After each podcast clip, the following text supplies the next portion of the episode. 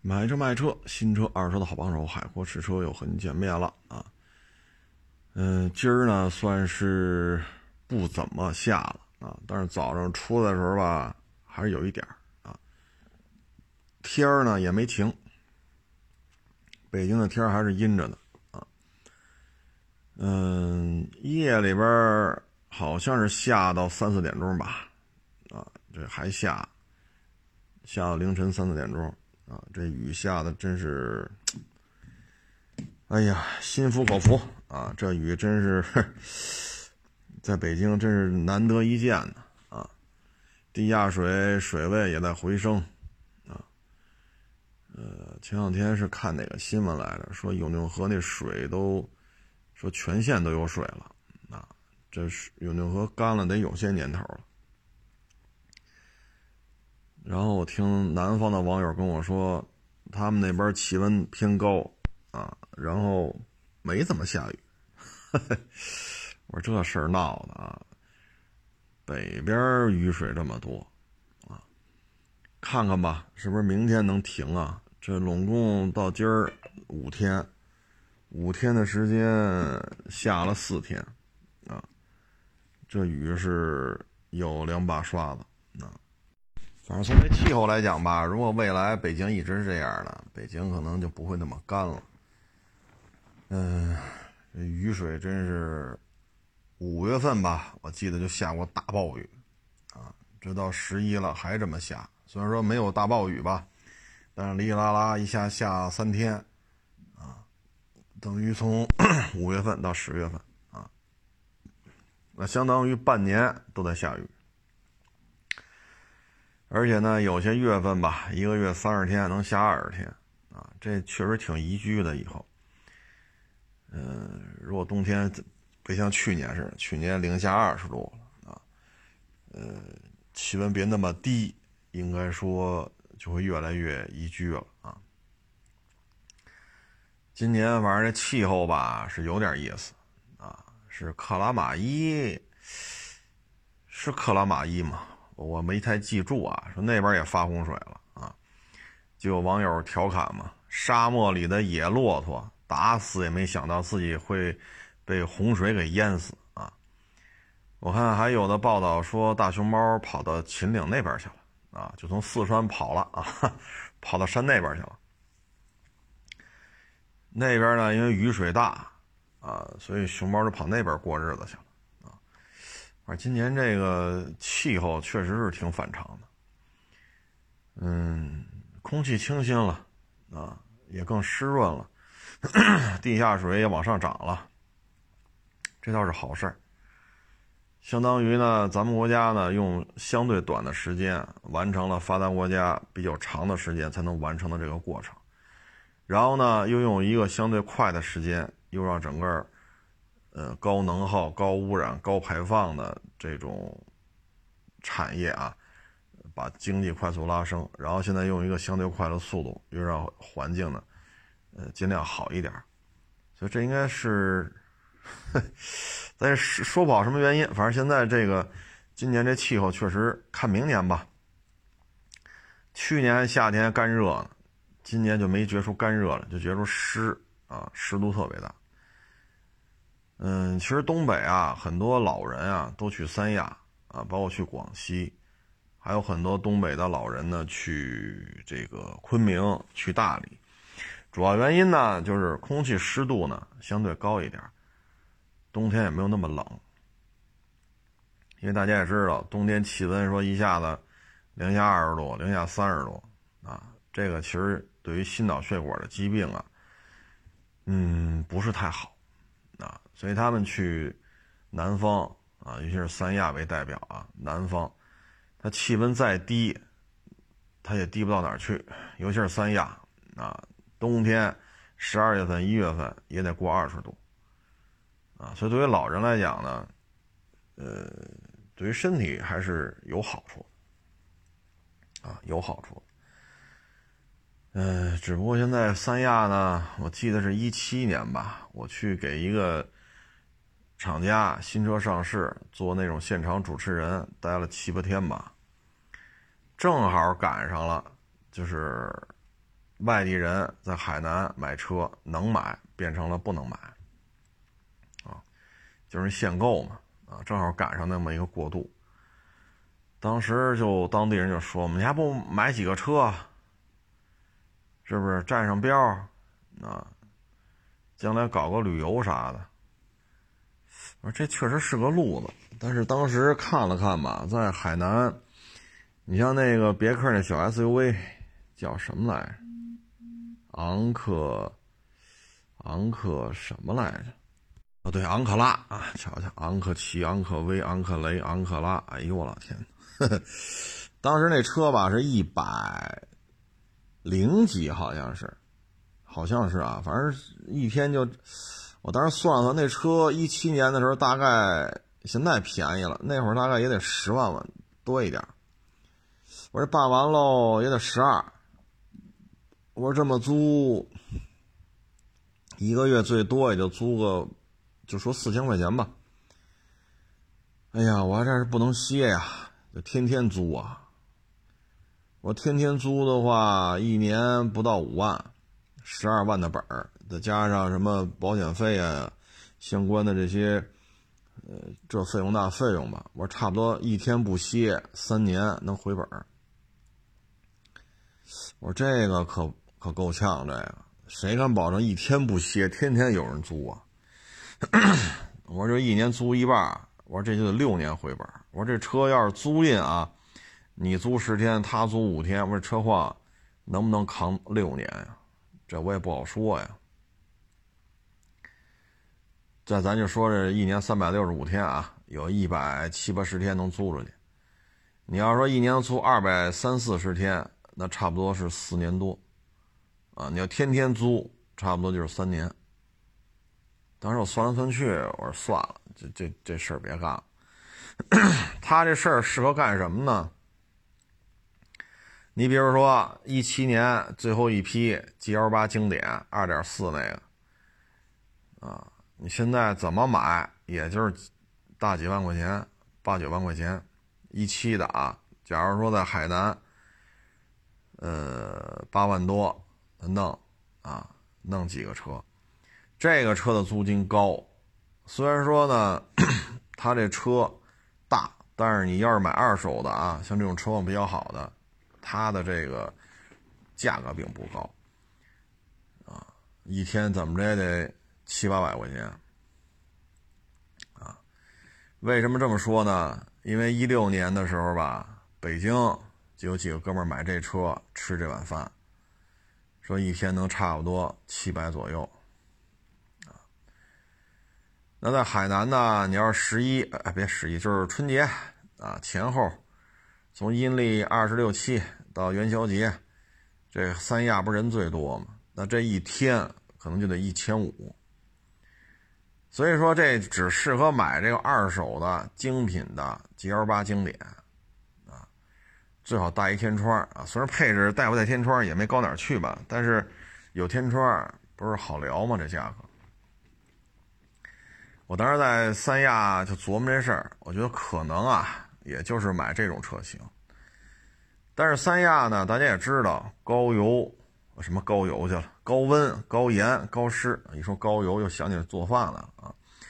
它是三高：高温、高盐、高湿。所以你要说二一年买个一七年的车，这个，哎，所以当时我觉得这买卖啊，如果在三亚做呀，最好是什么呢？能够从内地啊弄点车过去，找点精品的、公里数短的、车况不错的拉过去，能干这事儿啊，这是当时的感觉啊。嗯，至于说买新车嘛，因为那昂克拉租着开，就感觉这买新的回本够呛啊，回本够呛。你要想两年回本我这车别超三年，一出质保期我就不要了。那你就是这个残值的问题，啊！你要想说快速变现，就是我干两年半，这车我就卖了。你要是说开两年半剐蹭，那呀，这就就甭提了，肯定特别多。因为租车嘛，你说租赁用车，这也租那也租，你还开两年半还原车漆，这不现实啊，因为都是短租嘛，这三天那五天，这十天那八天的。那你这车啊，说车况好的，呃，一九年的，差不多能喊到八万多九万帽，啊，差不多吧，就这么喊。但实际上，像这种车况呢，哎，大概其挣啊，也就挣那个卖车的钱，啊。但是这东西人生地不熟啊。所以最终也没在那干这事儿，啊，但这买卖确实是可行啊。我看还有很多人嘛，在那边村里边包栋楼，啊，呃，这一间屋子是吧，就跟酒店一样，十几平米两张床，或者二十多平米三张床，独立卫生间，冲着大海的方向有一个阳台，啊，然后自己村里盖的，你就跟这住吧。啊 我看了看，那大概好点的，说四五千块钱一个月，管两顿饭，啊，反正宜居了呀，很多买卖都能干，啊，很多买卖都能干。你说租车这要说干两年半，那你卖车就挣这卖车的钱呗，你的利润就是卖车的钱，啊，就从这里边出，啊，因为你这个不敢保证每天都能租出去，特别是。单干户嘛，你不像人家大平台、网站、APP，好家伙，全国各地哪都有点儿。你自己的只能在本岛，就是海南岛内，啊，顶多了就是海口、三亚各设一个点儿，顶了天你也就这样。嗯，现在那边呢，就是玩豪车的多，啊，玩豪车的多，玩豪车那租金高啊，一天好几千呀。你像那个奥运会那会儿的法拉利，啊，那会儿应该叫那个那，你比如奥运会前的吧，比如那三六零，也就大几十万，也大不了太多，嗯，如果一天租个四五千，啊，一年能租一百天的话，也差不多，两年就回本了，啊，到时候这车一卖，再卖个四五十，挺好。啊，也不是不可以，当然这车吧，就是别坏在你手里头，啊，坏在自己手里就麻烦了。这么老的法拉利，这车况就很难讲了，啊，很难讲了。嗯，反正这租车也是个买卖。身边有些媒体老师也在那边买了房了，啊，在那边生活，但是那边主要是上学是个问题啊，你上学是个问题啊。你像这北京的孩子，你在海在海南三亚，这也不是事儿，你还得回到北京来。回到北京来，那你那边的房子买卖你怎么办？爹妈还得跟着回来，这这都是问题。所以为什么咱就说老人去三亚比较合适呢？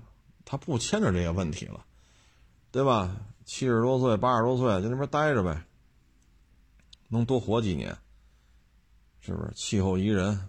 啊，特别是三亚，冬天的温度还好一点，夏天湿度也没那么高。啊，这两天呢，就全国各地啊，陆陆续续有几个城市，就有这个半大小子，就贴这个辱华的这些车贴啊，自己都不知道怎么回事啊，被警察抓了都不知道怎么回事 什么日本的那个什么军旗啊，什么七三幺部队啊，这个那，哎，这说什么好呢？你看啊，这些社交媒体平台几乎都是资本的运作。说咱个人弄一个短视频平台弄不了，咱个人弄个电台咱也弄不了，啊，都是资本的运作。资本的呢，就要求的是流量，啊，一定要有爆点啊，要这个要那个，要那个要这个，啊，所以就怎么邪乎怎么来。包括前两天咱说这个啊，整天呢就是哪个小姑娘用尽心机跟哪个富二代啊上了床，怀了他的孩子，先要一笔百百十来万的这个打胎费。然后自己偷偷跑国外把他生下来，回来再要一笔几百万、上千万的这种费用啊。从此呢，就过上了 这种富人的生活啊。你看咱们这个各平台发的都是这种东西。啊要么就是整天就发这个啊，这个养小三儿了，那个被富婆包养了啊，这个找一个大款傍上了啊，这愿意养小三儿，那愿意当小三儿啊。平台上充斥的都是这些啊，所以说生育率下降跟这有没有关系呢？有一部分关系啊，不能说全部。你说有些时候离婚吧，他可能因为汽车指标啊。或者购房，这个买买卖房产呀，啊，这些咱都能理解。但是现在弄的这些，就包括这个资本的平运控制的平台上，你发现没有？这种当小三儿啊，啊，男的求富婆包养啊，啊，这个那。其实现在这些平台像这二年还好点儿，啊，说在在这平台上。说这国家，咱们国家干的不错啊，咱们这政府干的挺好的。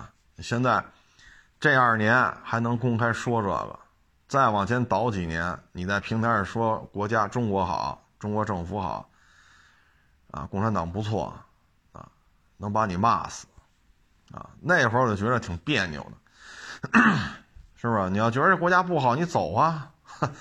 你不能说挣着在中国挣着钱，哎，天天骂着中国，对吧？在 中国政府管理的这块土地上，胡吃海塞、大捞特捞，然后扭头了还骂，啊，骂骂中国怎么着，骂共产党怎么着，骂政府怎么着。头二年，啊，这这各个平台上都是这种风气。像这二年还好点儿，啊，尤其是疫情，适时教育了绝大多数的老百姓。还是咱们国家比较安定，比较稳定，比较平稳，啊，这这这这还是事实啊，铁一样的事实摆在这儿。今天我看那 A P P 上，啊，说美国今天，哎，就过去二十四小时吧，这个 美国冠状病毒死了一千多人，就过去二十四小时。然后呢，过去二十四小时，英国确诊病例突破三万。这英国拢共多少人呢？比北京多点或者说比上海多点啊。但是北京加上海，这这就说不好是英国人多了还是北京上海人多了。你就这么大点一国家啊，然后现在这冠状病毒就这么厉害，加油站没汽油，超市里没东西，哎呦，哎，这现在好多了。所以你发现没有，就是，啊，我也不知道这些，就是这个各个媒体平台就这么，什么时候是个头呢？什么时候是个头呢？对吧？你说现在还不错啊，说这国家真是挺好的啊，像这冠状病毒要得了病，国家免费给你治，啊，不要钱。然后这救治啊，啊，方方面面啊都挺及时的，啊，包括疫苗，是吧？打疫苗，好家伙，还送油、送面、送鸡蛋，有的还给钱，这恨不得都求着你去打去，啊。所以你看这个，啊，就这二年还算好点但是呢，因为平台上全是这些东西。啊，所以就有很多人就会出现什么呢？像抗美援朝，他说是韩战。作为一个中国人，抗美援朝你能说是韩战吗？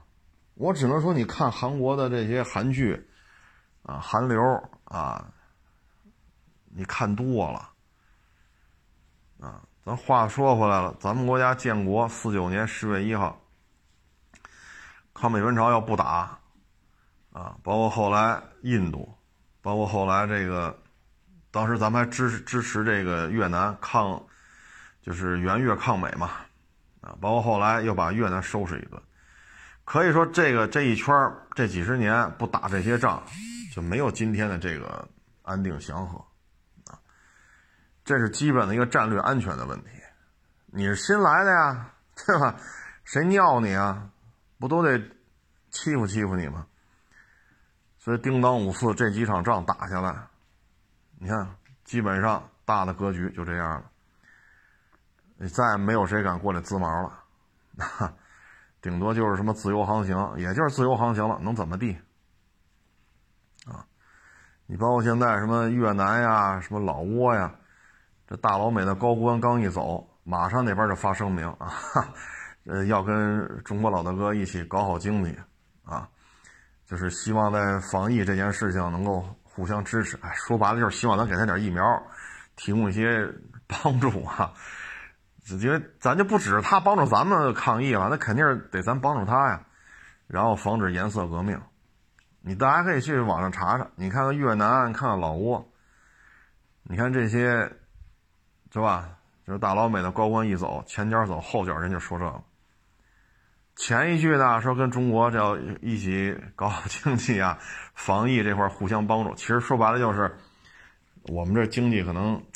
啊，不行，跟中国多做点买卖吧，这个是吧？他签点什么经贸协议之类的，拉兄弟一把啊，真是拉小兄弟一把，因为这个量级差距太大啊。但毕竟这是一个友好的态度啊。第二句就是防止颜色革命啊，你听听就能听出来。包括你说这个，就鼓动咱们这些年轻人，二十来岁、三十岁。就在车上贴这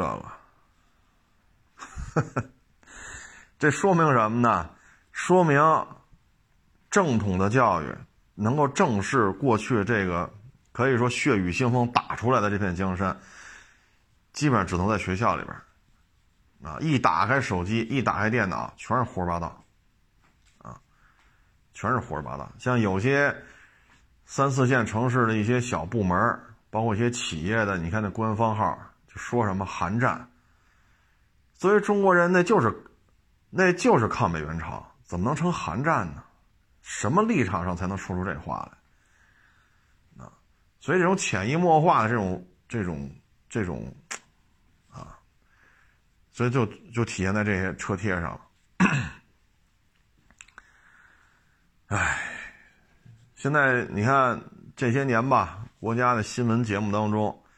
军事题材的越来越多了，包括军事演习，包括我看有些时候中央七啊，他可能带一些小孩儿啊，呃，这这这批小孩儿可能去海军陆战队拍个什么节目啊，让这些十二三岁小孩儿也是就力所能及啊，在他这身体条件的这个框架下参加一些训练，有的呢带着他去那个陆军啊看一看啊。有的呢，带着他去空军看一看。其实国家也是意识到了，就是你不能就这么胡来啊，是不是？啊，包括之前就国内也是吹印度什么全民免费医疗，哎呦我去！你看这疫情闹的，什么乱七八糟的，美丽的神话这都是，啊。短视频平台上有时候我也看，在印度那个那哥们儿叫什么来着？啊，干净又卫生。那时候看他吃那东西，哎，看着都给我头疼的啊。所以这二年还不错，说能公开的说一声，哎，国家挺好的，政府挺好的。你看这，看看海外的新闻就知道，啊，国内这疫情啊什么的这个那，这现在还能公开说，所以有时候我都觉得特别扭。啊，就是生活在这儿，长在这儿，在这儿养家糊口，挣俩钱儿啊，那那怎么还不能说呢？尤其是我接触到一些在就是北京啊，就在北京啊，这个谋份差事的这些老外，尤其是二零年啊，嗯，包括今年，你跟他们一聊，哎呦，都是说能在这待待着，真是挺幸运。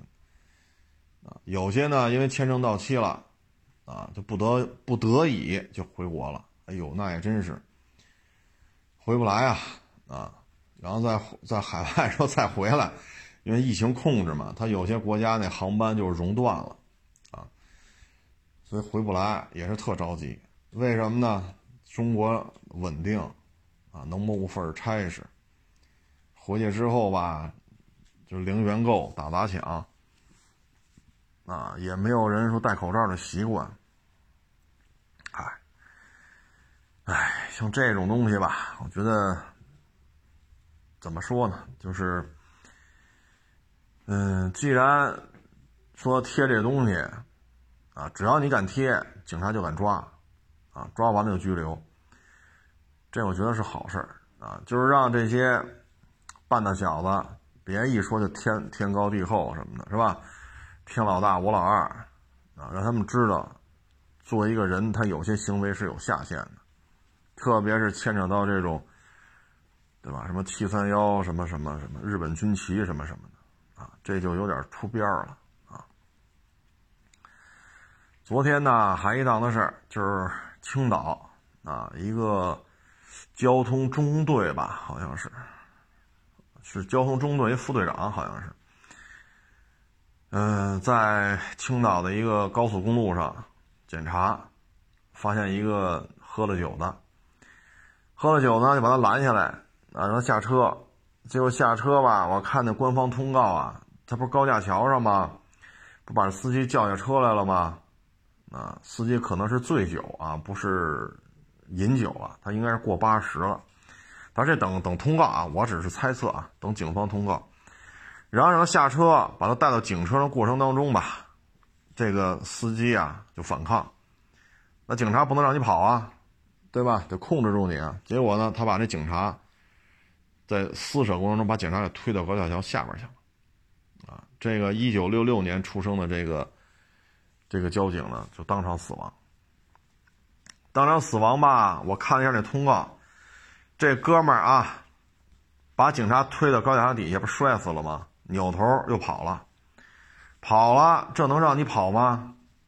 对吧？现在这什么什么年月了，高科技手段这么多，然后到下一个收费站，啊，警察把那收费站给封锁了，那高架桥你又没有出口？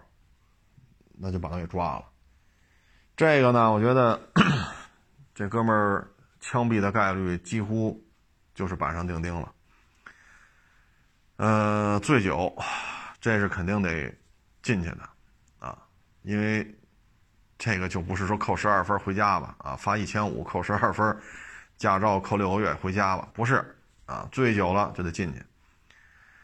然后呢，你袭警，致一名警察死亡。这事儿就大了，啊，这事儿可就大了。然后呢，还跑，啊，你这还跑，跑了，给他抓了。所以这哥们儿，我我个人感觉啊，大概率事件可能就是枪毙的命了，啊，就是死刑了。这个案子没法给你，没法没没有什么可辩护的余地了，啊，袭警。啊，致一名警察死亡，这事儿可就大了。昨天呢，也是微博转了一下，他呢，这个这名交警啊，他有时候在微博上也发啊，每天干什么呀，在哪执勤呢？啊，他每天微博上也发这些东西啊。但这上面呢，没有一个他的一个官方照，所以我找来找去呢，呃，找的是青岛的那个警方的那个官方微博。那上面有这位警官的一个标准的一个照片啊，所以我转这个吧。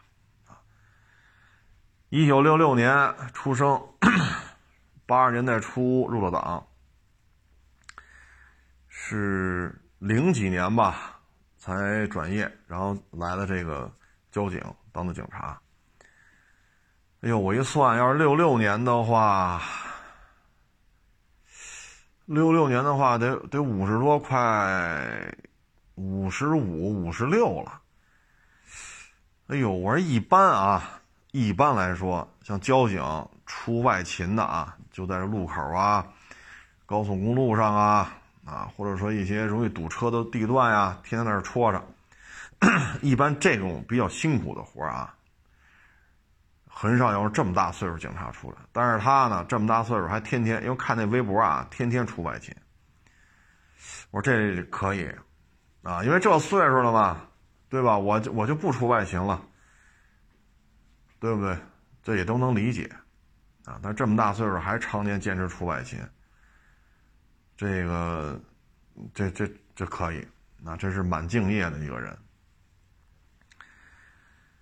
唉，所以就是提醒各位啊，这别喝这个酒了。说你喝就别开，开就别喝。说要开车，为什么还要喝？唉，这真是你说，这哥们儿啊，酒醒了之后，我觉得啊，这个得后悔到姥姥家去。但是没有后悔药啊。啊你跟警察发生这种争执，把警察推到高脚下下边去了。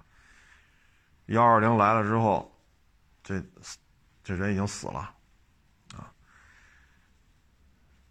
所以啊，这个包括说喝酒不开车，不就没事了吗？其实有些时候吧，喝酒喝多了也没什么好处，啊，胡说八道啊，摔东西啊，打架呀，啊，或者毁坏公共财物啊，啊，有些人喝多了。把这条街上所有车都划了，有些人喝多了，把这条街上所有车的后视镜都给撅下来了。您这是没开车，你也没打人，那警察还得找你去。这路边所有的车你都给划了，这可就够立案了。或者说，所有车后视镜你都给撅折，像稍微贵一点的 A B B，咱别说一两百万的啊。三五三五十万、三四十万的这一后视镜，什么电动啊、记忆啊、加热呀，然后还有那盲区监测那个显示灯，就这个啊，万把块钱，您一弄这一条街，好家伙，您这这就得进去了。所以有时候喝酒啊，适可而止啊。你说有些人喜欢喝点红酒是吧，调一下身体；有些人呢，他可能喝习惯了，每顿都得喝点，这能理解。但是呢，你得保持一个清醒的意识，啊，喝完了打人家。那天北京那地铁里就是嘛，也得有六十了吧，退休了，六十多了好像是，喝多了，在地铁里边是天，哎呦，是天宫院是马家铺，我也忘了，就跟这个安检员，包括过路的群众，就跟人较劲，打这个打那个。人都不认识他，地铁里边嘛，那可不都往里走嘛？那肯定就旁边 肯定有人呢，谁过打谁，这哪行啊？等警察来了，又要打警察，那肯定就抓了，对吧？你把警察给打了，酒一醒，完了，这一下后悔了。这倒是没开车，啊，这倒是没开车，坐地铁呢，地铁还没上去呢。就在那个水瓷砖铺瓷砖那个通道里边啊，所以你说这玩意儿咱图什么呢？酒醒了之后，你你说能不后悔吗？对吧？你说咱啥也没干，你说你说在地铁里走，路过的群众你追着打，这个安检的这些你也追着打，警察来了还追着打，那你不进去谁进去？酒醒之后能不后悔吗？你说？几千块钱退休工资，好好活着，是不是？公园里转转，这家饭馆好吃，吃点去；那家饭馆好吃，吃点去。这不挺好吗？小日子过的，这纯都是自己做的。所以喝酒啊，适可而止，啊，适可而止。有些人吧，一上了饭桌，一拿起这酒，就特别的兴奋。就是你有时候你参加一些饭局，就这人还一口没喝呢，他这么兴奋呢？因为酒倒上了，他一闻那味儿就兴奋。你看着吧，你等他喝吧，这就没边儿了。啊，喝吧，这就是酒腻子的典型，典型的表现。啊，一旦在酒桌上啊，说这种，哎呦，这一闻见酒就走不动道了。恨不得中午十一点开席，能喝到晚上七点去。你放心，这没什么大出息。为什么呢？人就二十四个小时，对吧？您是亿万富翁，您一天也二十四个小时。我连饭都吃不上，一天也二十四个小时。您在酒桌上能从中午十一点开席喝到晚上七点去，你还干活吗？咱不说你有多大本事吧，还干活吗？啊，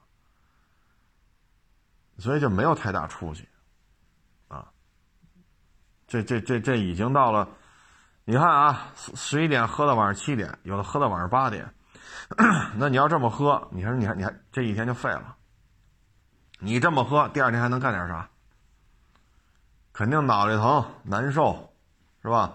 脑袋嗡嗡的，啊，说开个会啊，谈个项目，接待个客户，啊你这这个状态就会很差很差。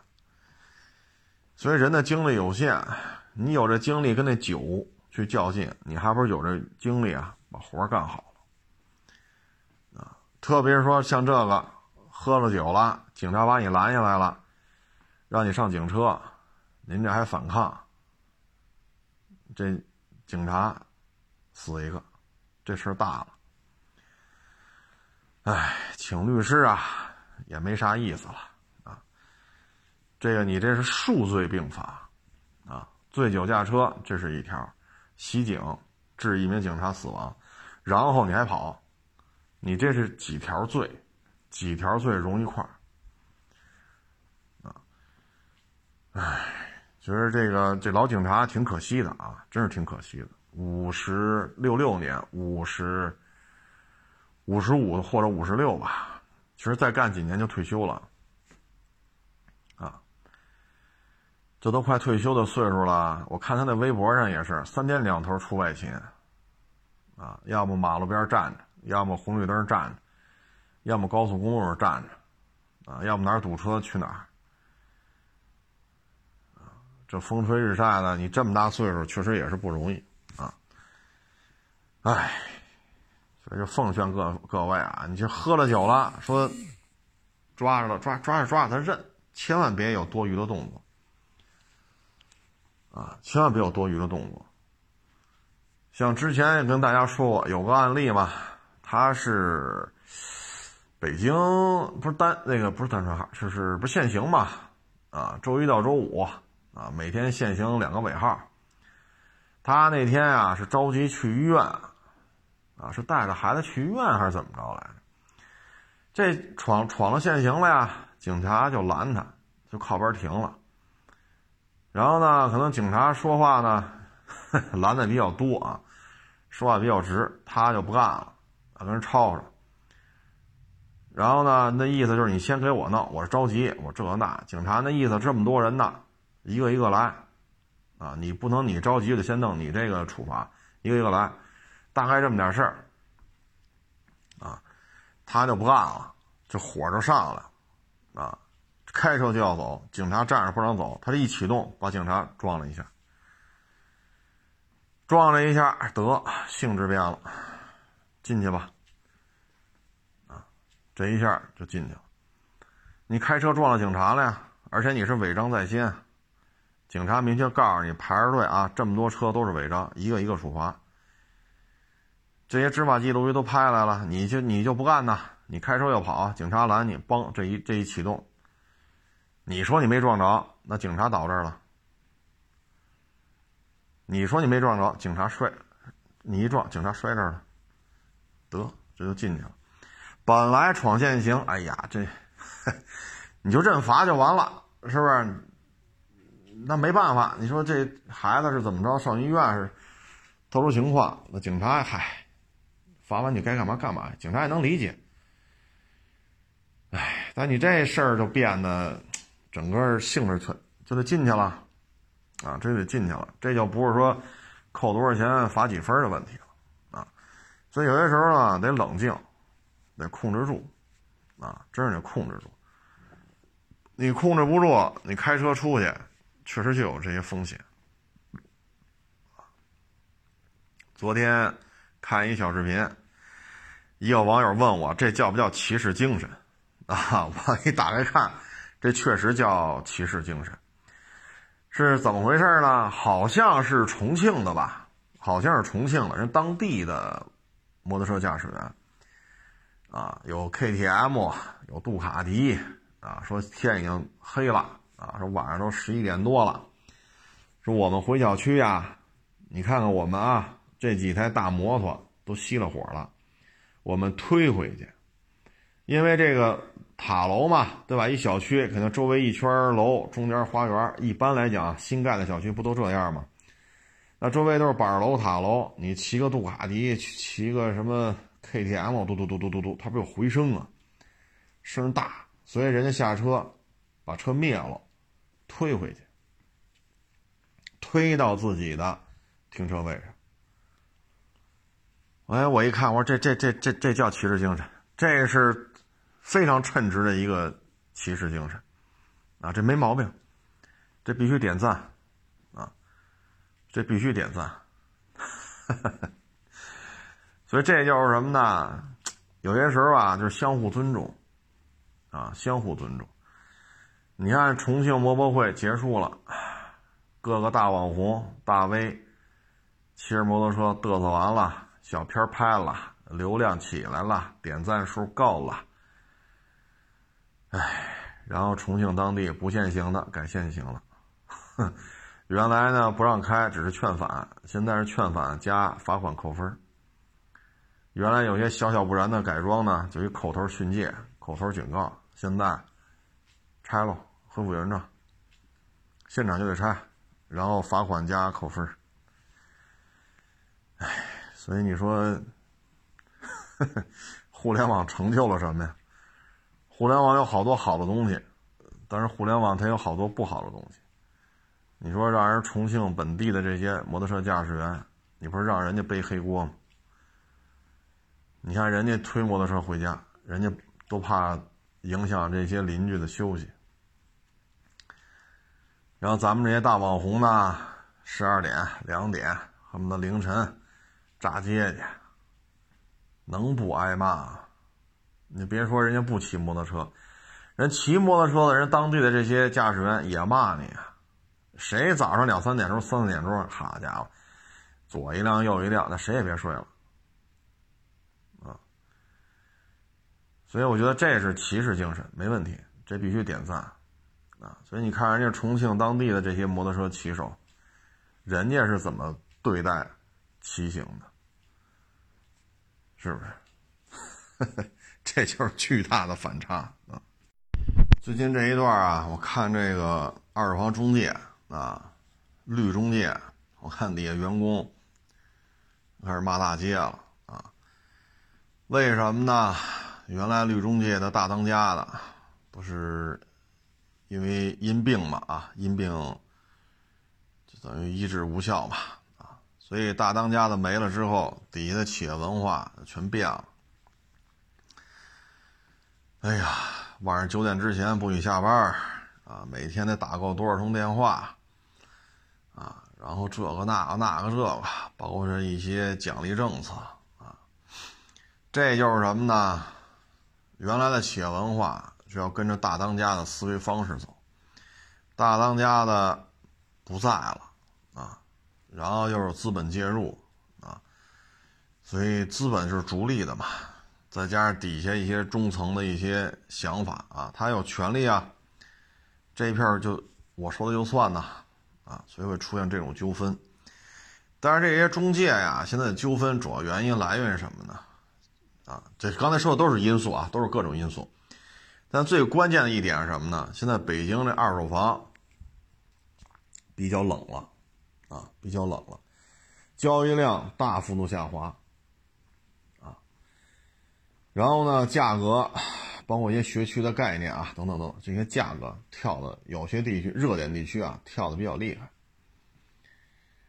这样的话呢，买涨不买跌，所以这成交量下来了，那分分到这个各个门店的成交量也会下降。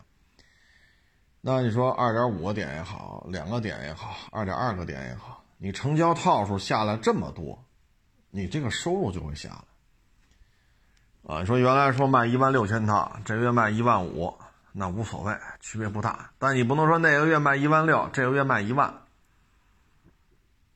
这个就不好办了。所以呢，客户没有那么多了，啊，有些房子呢直接就下架了，人不卖了；有些呢就得降价卖，啊，但是越降价呢越卖不出去。所以在这种情况之下吧。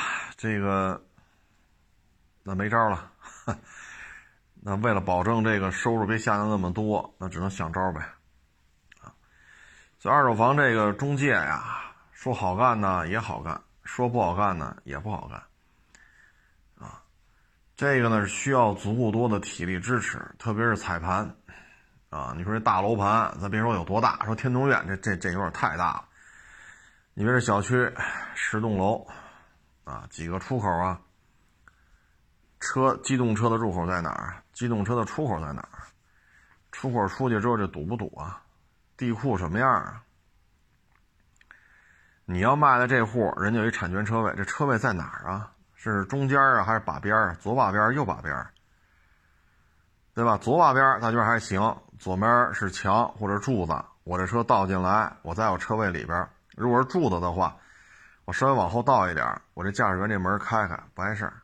因为它是一个柱子一米见方的，是左把边好一点，啊，右把边就吃点亏呗。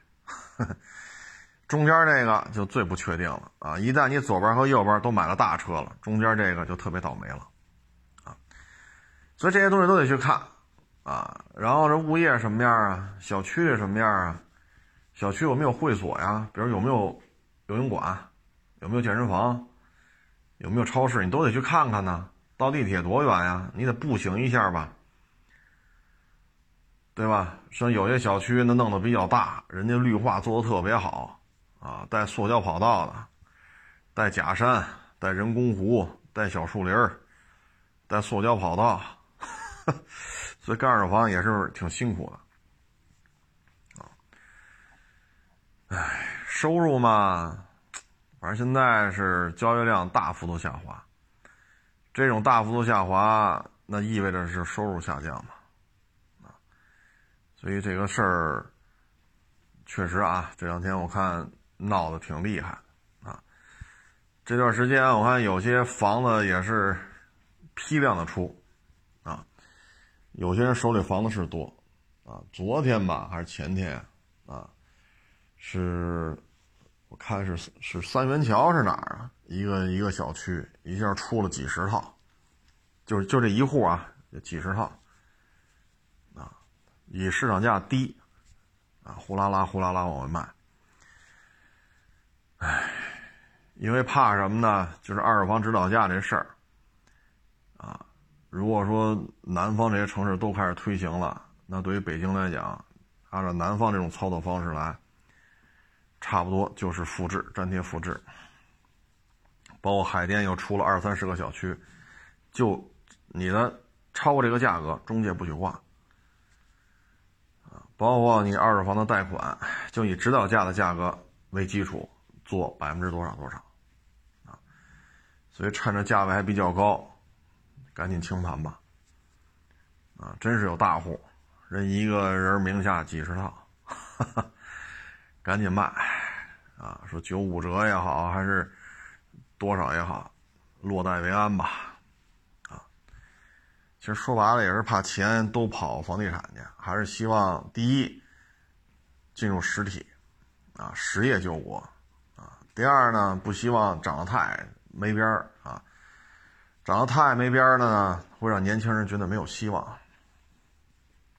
啊，这样的话也是多方面考虑吧，啊，所以这个。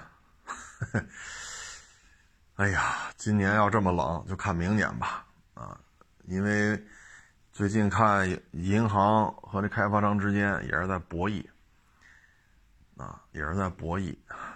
然后现在有些买新房的银行放贷也变宽松了啊，也不是一味的去卡了啊。因为什么呢？土地出让金。然后开始盖，盖完了卖，卖完之后办下贷款了。那实际上这个流通就就变差了。一旦流通变差了，土地再拍卖就没人来参拍了。如果土地出现大面积流拍，这事儿就坏了，啊，实际上这个流通就会就是堵死了，所以这个也是比较为难。但是总体看吧，还是希望房价别太太高了啊。说今年一百万买的房。明年值二百，后年值三百，好家伙，再过几年一百万买的房变一千万了啊！这个是看不到了啊，国家不会再让它这么涨了，啊，要再这么涨的话，以后北京那一平米还不得五十万了，一平米还不得一百万了，啊，所以基本上就开始保持这个保持这个状态，就不要再动了，啊，学区的属性一取消之后呢，尤其是那种居住品质比较差，啊，像蜂鸟社区那样，之前能喊到九百多，喊到一千，现在一两百一两百的往下降。没有什么居住属性嘛，就是大开间儿，啊，就是大开间儿，平米数也不大，四五十平，没有太大变化的，还是那些有居住品质的，啊，尤其是海淀这种地方，啊，比如说三室一厅，啊，有两间甚至三间都是正南向，人车分离，有公园有绿化，房龄又不太老，这个掉不了什么，因为它是有居住品质的啊。这就是 昨天的说说大红门啊！哎呀，真是一个时代结束了。九十年代起来的吧，应该说是这一片一七年、一八年，逐渐就开始走向没落啊！到现在呢，就是正式开始 say goodbye 了。一个时代结束了。那天我拍了一个片子，叫《菲亚特乌诺》啊。还有网友跟我说呢，原来是不是在蔡湖营啊？没错，花乡是蔡湖营拆了再搬到花乡的。最早就是在蔡湖营，啊，蔡湖营那会儿，你要再往前倒啊，说到九十年代末、两千年，啊，两千年初就快不行了。两千年初还算规范一点了，你说九十年代末蔡湖营，好家伙，谁先来是谁的。啊，那就得抢，啊！但是那会儿呢，虽然说摆个车就能挣钱吧，但是没有那么的规范，尤其是犄角旮旯那些地儿啊，就是谁先来是谁的。那会儿呢，也没有说联网，啊，有些人呢就动了些歪心思，啊，呃，比如一些那会儿九十年代嘛，什么盗抢车这个那。啊也会玩啊，也会玩大本家卖这个，每次都是用些手段吧，最后都是车卖了，钱挣了，事儿出了，找不着他啊。反正也有这鸡贼的啊，但是那会儿呢，其实你说九十年代刚好说发财嘛，可以说是暴利啊，或者说利润比较高。但那会儿都没钱呐，啊，你说从收个奥拓开始吧，那奥拓还卖七八万块钱呢，新车啊，七八万，奥迪一百，你说有啥？啥也没有，四十多万，就九十年代，那你要收一奥迪，你说，谁家能拿出四四四十万来？你包括你收奥拓去。说新车七八万，人家假如说要三万，你得拿得出三万块钱来，那你拿不出来啊，啊，所以有些时候就几个人合股，一共凑三万，啊，收购奥拓，收购夏利，卖了之后再分，啊，就通过这个完成的原始积累，有的呢是自己家里有钱，啊，拿个两万，拿个三万。啊现在这那会儿还有，就是还有一些人现在还在干，还在干，啊，嗯，基本上就这么一个状态吧，啊，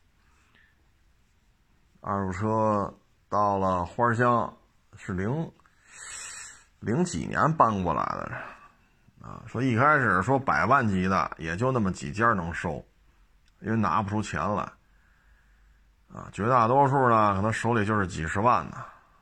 啊，或者百八十万也不能收一辆啊，啊，可能这边弄俩 A 六，啊，那边弄俩帕萨特，只能弄个什么奥德赛，钱就没了。所以那会儿真开一杆新杆新的大 S，啊，杆新杆新的大揽胜，整个花乡就那么几家儿能跟你聊聊价，别人聊完了也白聊，没钱，啊，唉。但是到了奥运会之后吧，一零年，一零年之后，很多家都接得起了啊，说来个一百零几万、一百小几万、小几十万都接得起。到现在呢，二手车市场缺的就不是钱了，二手车市场真缺的不是钱了啊，各种大资本。是吧？有的往平台里撒钱，有的往车行里撒钱，那就另外一回事了啊。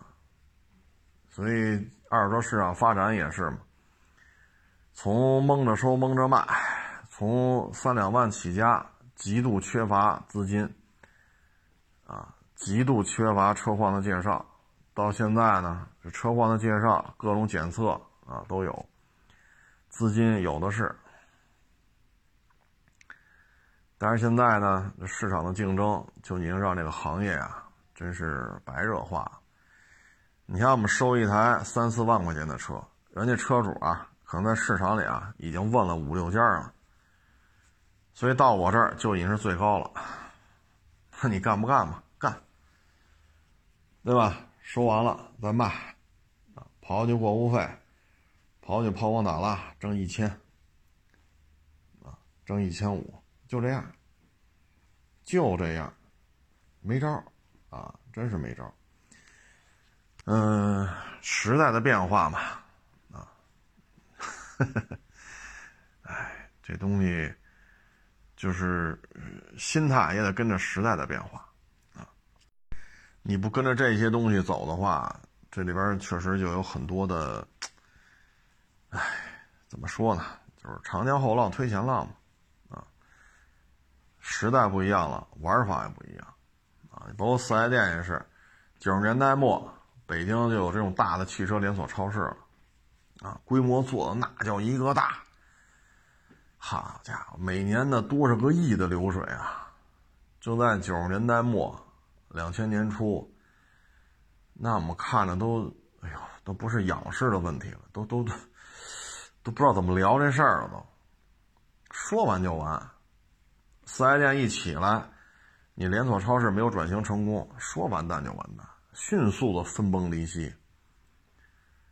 啊，现在那公司再说明的，很多人都不知道什么什么什么什么意思了都。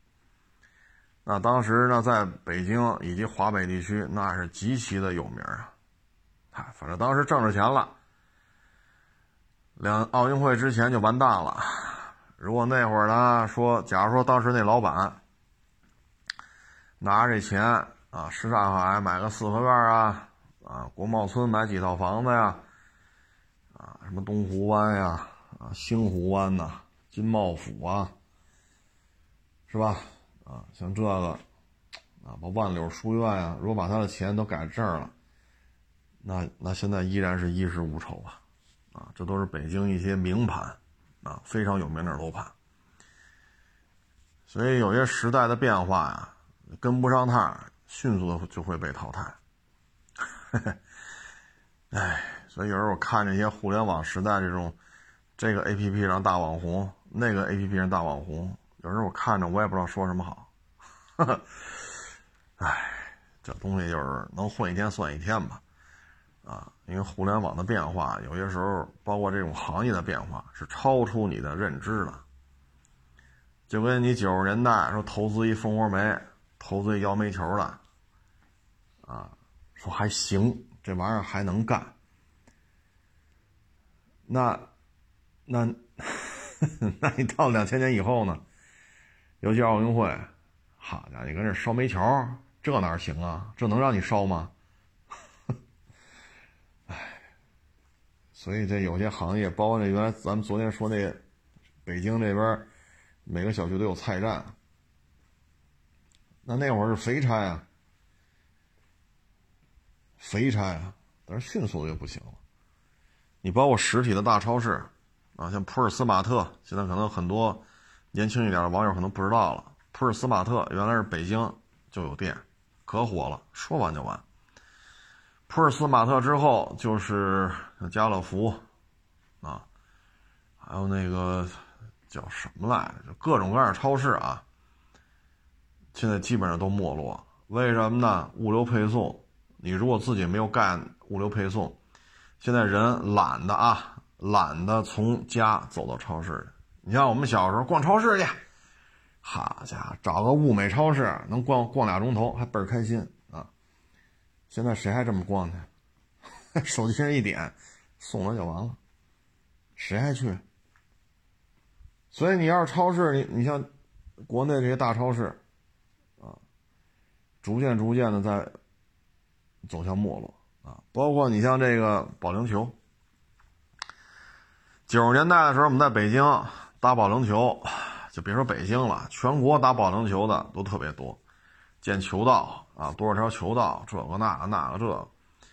那保龄球现在北京，你说我打保龄球，我都不知道北京哪还有啊？保龄球怎么玩，我都不记得了。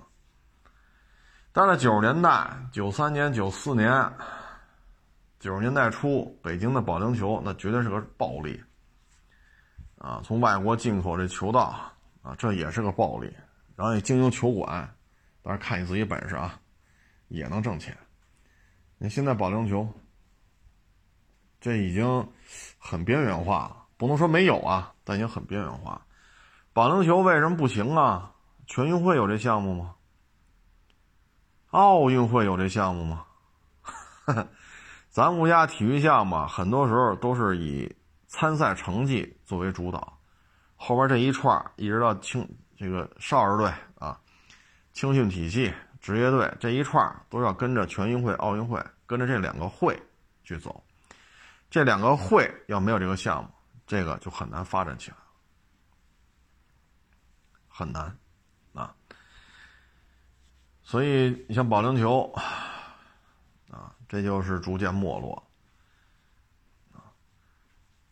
所以有些行业吧，像二手车，那车况肯定是最重要的。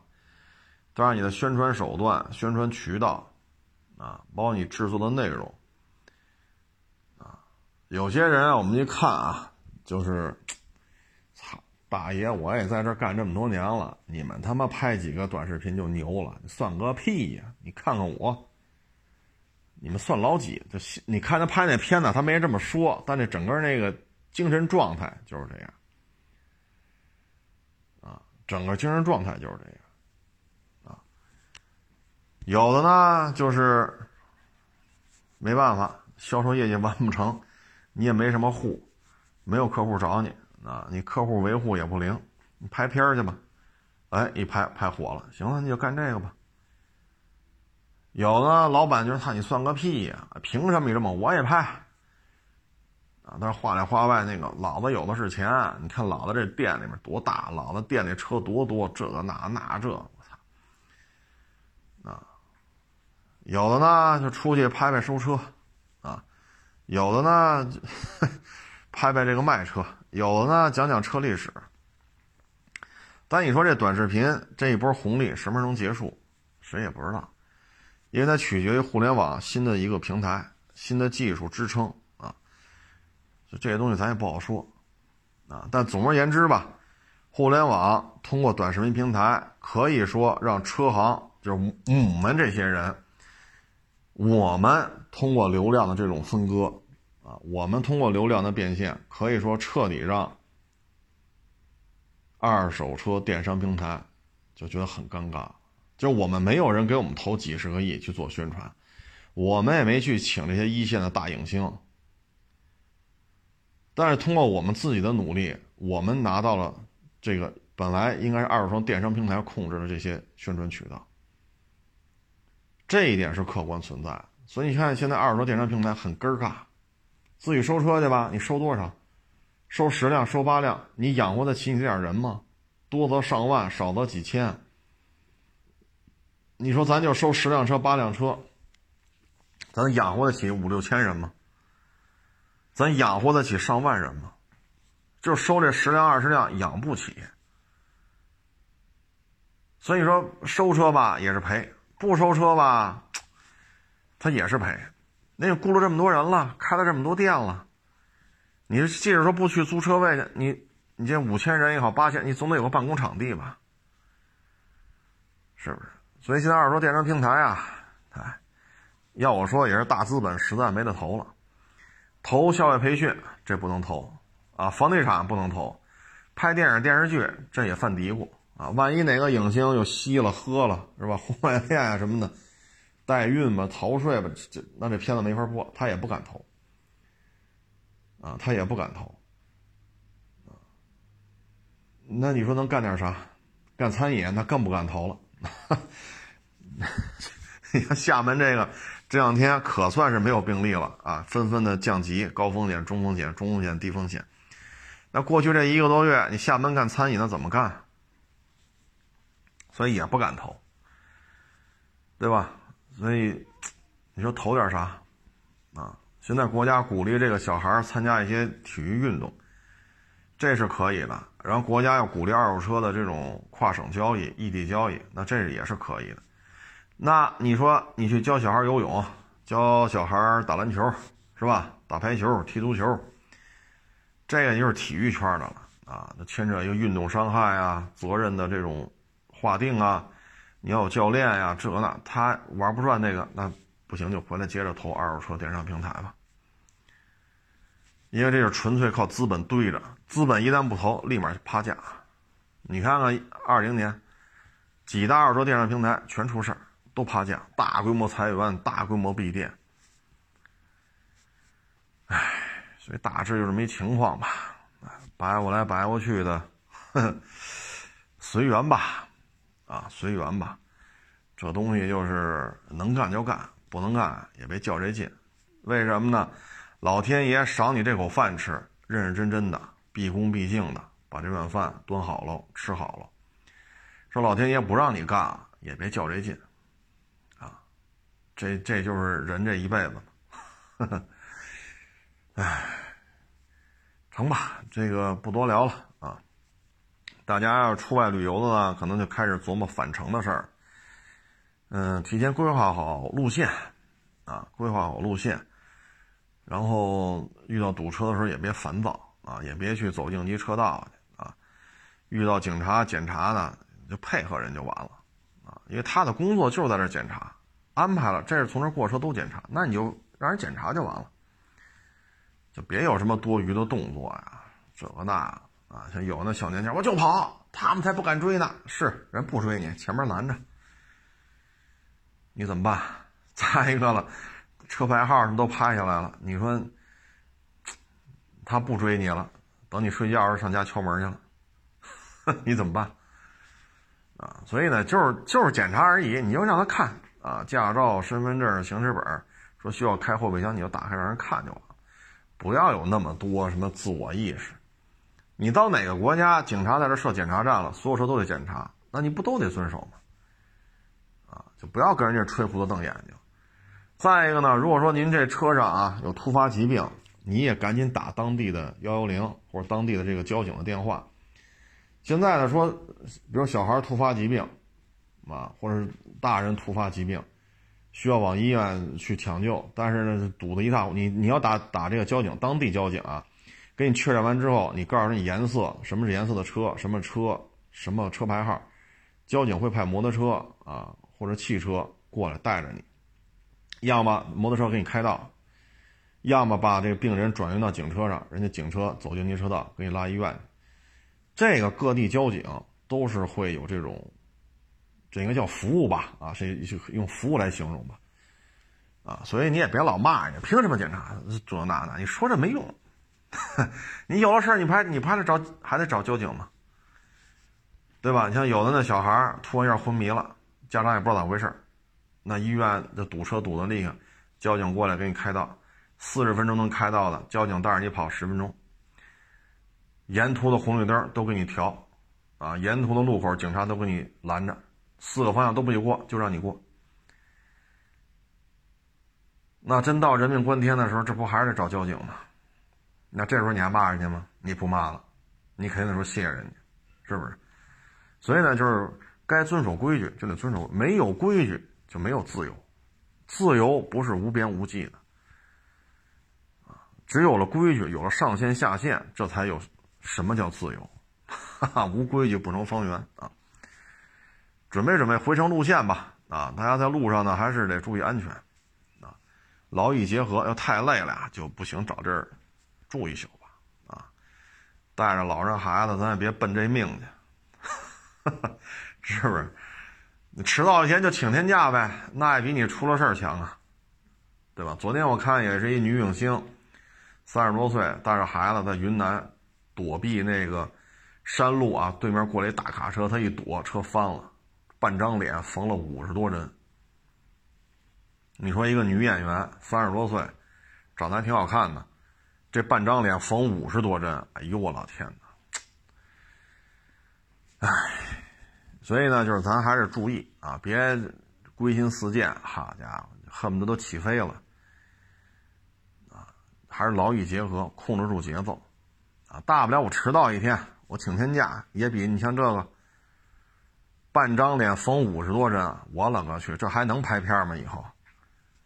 这这这这，你说缝一针缝两针可能看不出来，缝五十多针，所以各位呢还是注意安全，啊，还是注意安全，开开心心出去玩去，平平安安啊把家还。您说是不是？对吧？希望呢假期呢都是一个完美的啊善始善终的这么一个值得回味的假期。成了，谢谢大家支持，谢谢大家捧场，欢迎关注我的新浪微博“海阔试车手”微信账号“海阔试车”。